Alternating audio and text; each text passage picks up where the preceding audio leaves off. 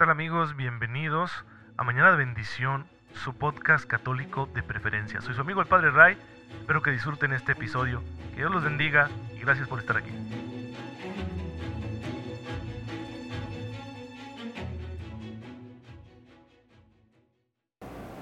Muy buenos días hermanos, muy feliz lunes, bienvenidos a su podcast católico favorito, Mañana de Bendición.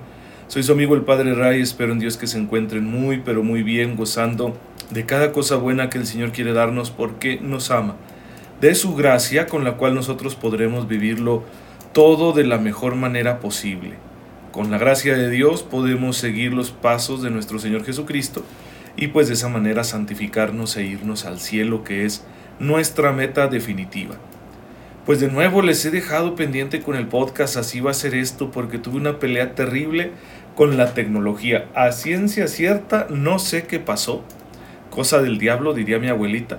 De pronto todo funcionó otra vez. Bueno, así son estas cosas. Pero ya estamos aquí para hablar primero que nada de la santidad, para mostrarles cómo la vida de muchos hermanos nuestros que ya están en la gloria de Dios, pues nos debe servir de inspiración.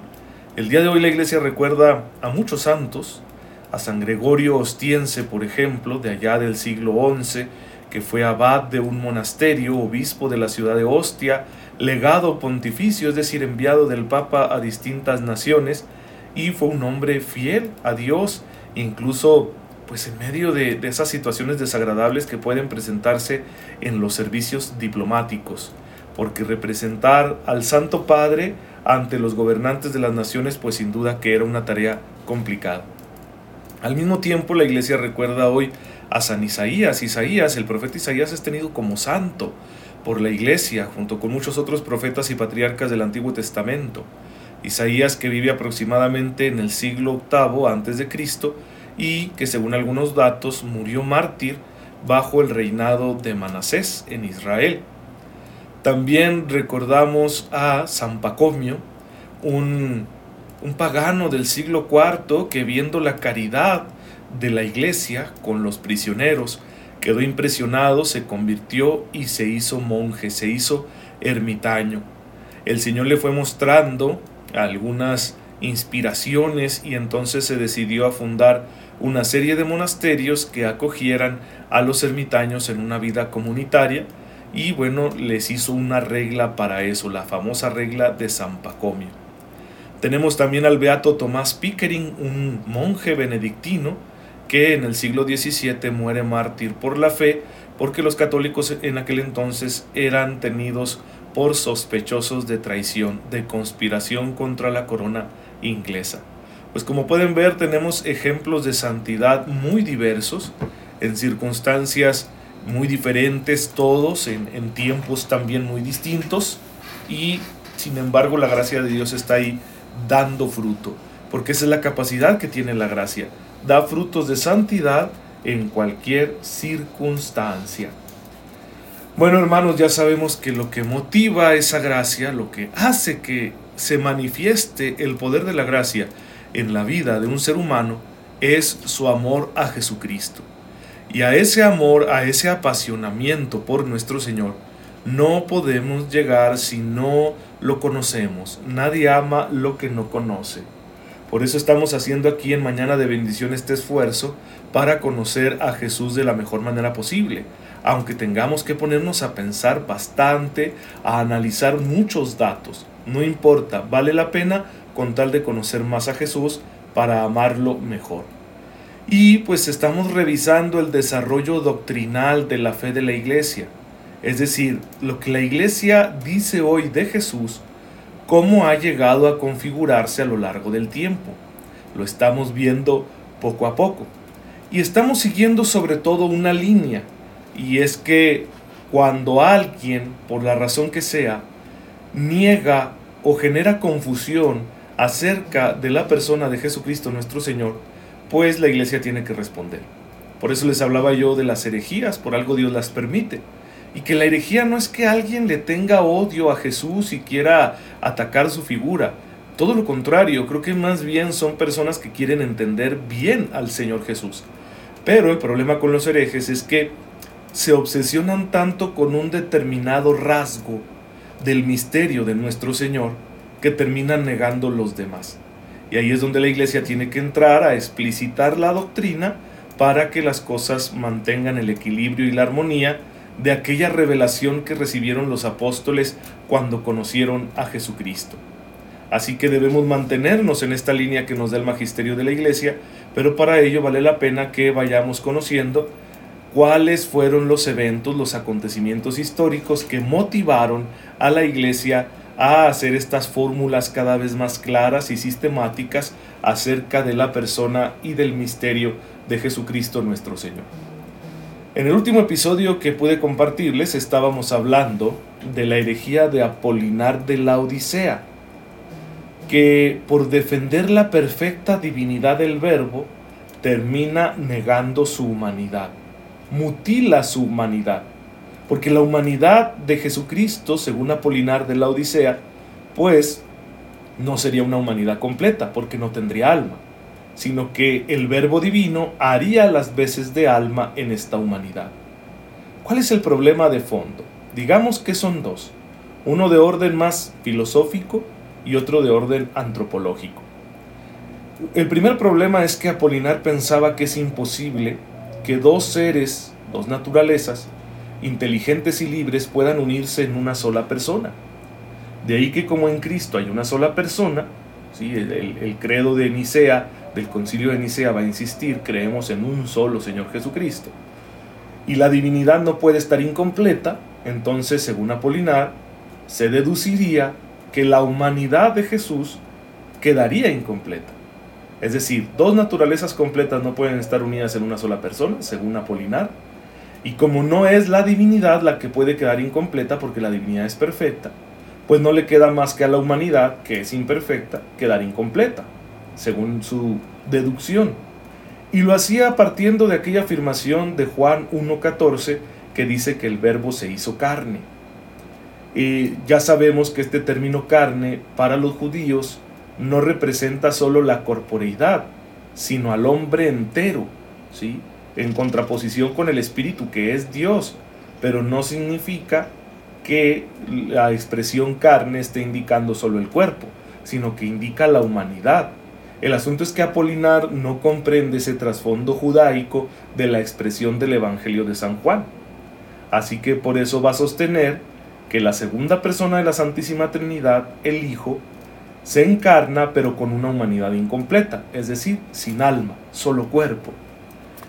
El otro problema para Apolinar de la Odisea tiene que ver con la libertad y la falibilidad. Los seres humanos somos libres pero nuestra libertad es limitada, por eso podemos fallar.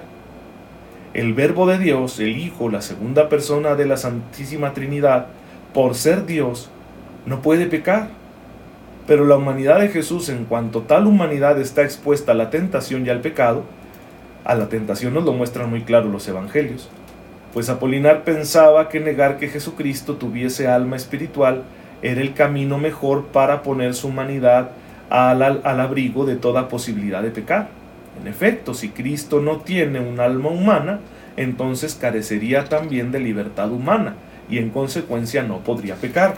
Y era un modo que usaba Polinar para explicar por qué se afirma que Jesús sufrió las tentaciones, pero al mismo tiempo el Nuevo Testamento nos dice que jamás tuvo pecado. Pues nos encontramos entonces ante una afirmación de una única naturaleza a fin de cuentas, la naturaleza del Dios encarnado. No dos naturalezas, sino una sola, según Apolinar. ¿Cuáles son los problemas de esta argumentación? Bueno, el primero ya lo hemos señalado. El término carne en el Evangelio de San Juan no significa que se esté señalando solo el cuerpo, sino que señala al hombre completo. Entonces, hay que tener en cuenta esto y verlo a la luz del concilio de Nicea. El concilio de Nicea, cuando nos da el credo, no dice solo que se haya encarnado, ¿sí? dice que por nosotros los hombres y por nuestra salvación bajó del cielo. Se encarnó por obra del Espíritu Santo, ¿sí?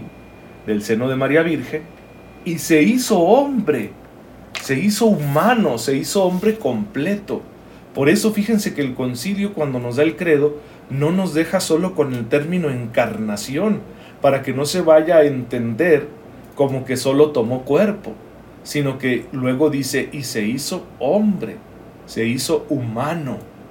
La encarnación, por lo tanto, ha de tomarse como una auténtica y verdadera humanación.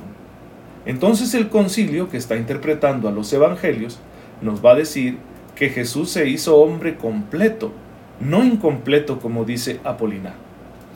El otro problema que va a tener la doctrina apolinarista es que por negar que Cristo tenga una humanidad completa, pues entonces la salvación ya no va a tener lugar. Si fuese verdad la afirmación de Apolinar que dice que el verbo solo ha tomado cuerpo y no alma, entonces el verbo no habría tomado sobre sí lo más importante del ser humano, que no es la materialidad de nuestro cuerpo, sino, nuestra capacidad de elegir y de amar. Es como si el verbo eterno, el Hijo, la segunda persona de la Santísima Trinidad, solo hubiera tomado un cascarón, por llamarlo de alguna manera. Al negar que Cristo posea libertad humana, le niega la capacidad de obedecer y de elegir y por consiguiente la capacidad de salvarnos por medio de su ofrenda sacerdotal.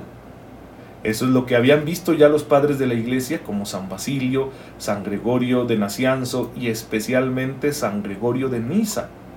Al afirmar la humanidad entera de Jesucristo nuestro Señor, que está unida a la naturaleza divina que posee como verbo de Dios, estamos afirmando que fue una decisión libre su entrega en la cruz para salvarnos.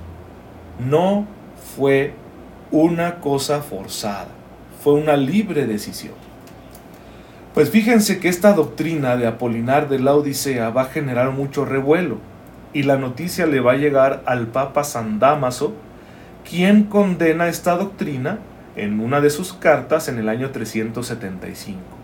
Escribe el Papa lo siguiente, se ha de confesar que él, Jesucristo, es sabiduría, palabra, Hijo de Dios, que ha tomado cuerpo, alma, sentido, esto es, a Adán íntegro, entiéndase por Adán humanidad, y para decirlo con mayor claridad, tomó nuestro viejo hombre sin el pecado. En este escrito el Papa sale al paso de la objeción de Apolinar. Si Cristo hubiese tenido alma humana, habría estado sometido a las enfermedades humanas del alma. ¿sí? A continuación señala que no se puede decir que tras la encarnación haya habido dos hijos en Cristo.